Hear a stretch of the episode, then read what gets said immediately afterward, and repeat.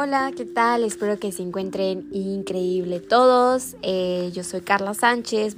Eh, voy a hacer un podcast el día de hoy de un tema súper importante y súper interesante.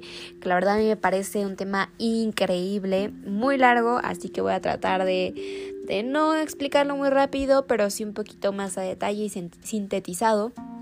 Lo que es eh, este derecho de huelga el derecho de huelga que hemos escuchado muchísimo en, en materia laboral.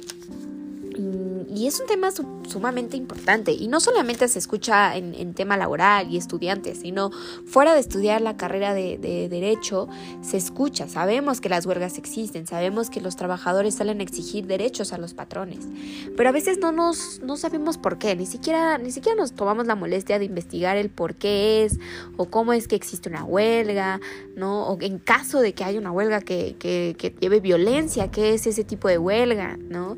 Pero bueno, aquí en este podcast yo les voy a tratar de explicar y dar una introducción breve a todo esto. Entonces, primero vamos a entrar con una pequeña definición de huelga que yo saqué, una conclusión de varias definiciones que encontré, que puse, eh, perdón, que dice que eh, es una auténtica lucha de los factores de la producción o bien los derechos del trabajador contra los intereses del patrón. En este documento intento abordar aspectos fundamentales respecto a la huelga. El reconocimiento de la lucha de la coalición de los trabajadores en la constituyente de 1917 y el derecho que tienen los trabajadores organizadores de luchar por mejores condiciones de la vida en las fuentes de trabajo. Esto lo encontramos en la institución del procedimiento de la lucha obrera que se reconoce históricamente como el derecho de huelga.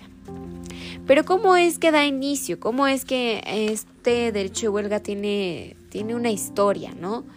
En México, fue en artículo 925 del Código Penal de 1871 el que dio carácter ilícito penal. Esto ocurre durante el régimen de Porfirio Díaz. También como otro tipo de, huelgas tenemos los mineros de Pachuca en 1874, los obreros de la fábrica de la fama en 1877, también tenemos en la época revolucionaria, ocurridos en 1906 y 1907, que fue lo de Cananea y Río Blanco. Estos casos fueron pues obrero patronales y eh, bueno, aquí hubo demasiadas muertes y muchos heridos. Ya después, con el triunfo de la Revolución Mexicana y en las discusiones en el Congreso Constituyente, fue el licenciado Navidad Macías eh, que usó la palabra representando a Venustiano Carranza, incluía como un artículo en que materialmente se estableció esta ley reconoce como derecho social económico la huelga, descrita así en nuestro artículo actualmente en la 123 eh, de la Constitución Política de los Estados Unidos Mexicanos. Pero realmente, ¿qué es el concepto de huelga? Eh, entendemos que hay antecedentes históricos, entendemos que esto conlleva desde la revolución y antes, ¿no? Pero el concepto de huelga tiene un gran número de acepciones. Los doctrinarios coinciden en que es una suspensión de labores de los trabajadores, cuyo fin es obtener el equilibrio económico de los trabajadores y la empresa. Y realmente yo le veo, lo veo mucho cierto a este concepto. Ahora, el fin y el objetivo de una huelga. Los fines y objetivos de una huelga pues deben ser carácter legal, ¿no? Deben de tener carácter legal, ya que pueden considerarse ilícitas. Me van a decir y cómo se consideran ilícitas, más adelante lo vamos a explicar. Entonces de aquí parten dos vertientes importantes, ¿no? La huelga es, también es la defensa de los intereses profesionales de los trabajadores y la otra, la promoción permanente y progresiva de sus reivindicadores, reivindicaciones. La primera tiene carácter económico, que regularmente se traduce en una lucha por salarios suficientes y condiciones remunerados del trabajador que propicie, en el corto plazo, una vida decorosa. El segundo es el soporte e inspiración de su eficacia, es su finalidad política realizable a largo plazo y que pretende lograr transformación estructural de un régimen económico de explotación. Entonces, antes de entrar al estudio de la huelga, tenemos distintos tipos de huelga. De forma muy breve, estos objetivos que expresamente nos marca el legislador, tenemos los siguientes. El legislador nos indica eh, que tenemos estos, estas vertientes, ¿no? Primero es considerar el equilibrio entre los factores de la producción, amortizando los intereses del capital y el trabajo. Después dice que es exigir la firma o en su caso la revisión o cumplimiento del contrato colectivo, que claramente eso lo debemos de exigir sí o sí. Requiere a la empresa la observación, la, perdón, la observancia de las normas atinentes a la partición de las utilidades. Y otro objetivo específico reconocido por el legislador es el de exigir revisión anual de los salarios de los contratos colectivos de trabajo, o en su caso, el contrato de ley. Pero ¿cómo clasificamos la huelga? ¿no? ¿Cómo es que existen tantos tipos de huelga o por qué existen? Y vaya que es importante recordar esto. Eh, como lo recordamos y lo afirmamos anteriormente, nuestro objeto de estudio es la huelga en su aspecto jurídico. En este apartado analizaremos por cuerda separada cada una de las clases o tipos de huelga. Y no porque se puedan dar de hecho una u otra nada más, así porque sí, sino porque atienden a las exigencias legales y que a la vez concurren aspectos sustantivos y adjetivos de las leyes de las leyes la forma en la que habrá de clasificarse la huelga. Tenemos seis tipos de huelga lo que es las existentes, inexistentes, las lícitas, ilícitas, las justificadas y por solidaridad. Entonces vamos a ir paso a paso. La huelga existente e inexistente. Nuestro derecho mexicano del trabajo nos indica en su artículo 444 de la Ley Federal de Trabajo que la huelga legalmente existente es la que se satisface los requisitos y persigue los objetos señalados en el artículo 450. Este artículo 450 de la misma ley nos indica que eh, la, huelga deberá tener por objeto conseguir el equilibrio de diversos factores de la amortización de los derechos del capital, obtener del patrón la celebración del contrato colectivo, exigir el cumplimiento de las disposiciones legales, etc. Varios que ya dije anteriormente y unos pocos más. Entonces, para ello decimos que la huelga legalmente existente es la suspensión afectuada por las mayorías obreras, previendo de las formalidades legales y para alcanzar las asignadas por la Constitución. A esta huelga legalmente inexistente es la que no, no condiciona, no hay condiciones enumeradas. Entonces la anterior definición que nos da el maestro Mario de la Cueva, ya no les dije, pero es el maestro Mario de la Cueva, comprende algunos supuestos y son importantes. Decimos que es una suspensión colectiva del trabajo. La suspensión debe ser llevada a cabo por la mayoría de los trabajadores de la empresa o establecimiento y ha de proponerse los objetivos consignados en la Constitución. Después viene la huelga lícita e ilícita.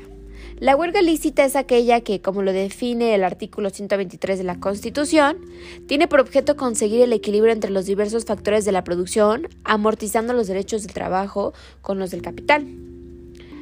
Y la huelga ilícita es aquella que la mayoría de los huelguistas ejecutan actos videntes.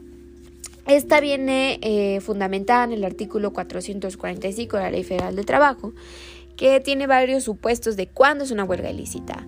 Nos indica que cuando la mayoría de los huelguistas ejecutan actos violentos contra personas o propiedades, en caso de guerra, cuando los trabajadores pertenezcan a establecimientos o servicios que dependan del gobierno, etc. Pues hablamos de que existen huelgas ilícitas y que la huelga debe de estar siempre conforme a nuestra ley y a nuestras normas, bueno, nuestras leyes. ¿Por qué? Porque si no se considera ilícita. Eh, claramente nunca debe de llevar actos de violencia porque ahí ya estamos por el mal camino. En este apartado resumimos que el hecho de hablar de un licitud e ilicitud de la huelga nos obliga a entender solamente dos supuestos, como son la ejecución de actos violentos contra las personas o las propiedades y del patrón, siempre y cuando se lleve a cabo por la mayoría de los huelguistas. Después viene la justificada e injustificada. La huelga justificada es aquella que se lleva a cabo por motivos imputables al patrón. Pero ¿cómo que por motivos imputables? Pues sí, es posible que una huelga puede ser declarada ilícita y, exista, y existente, pero calificada de injustificada, es decir, no imputable al patrón.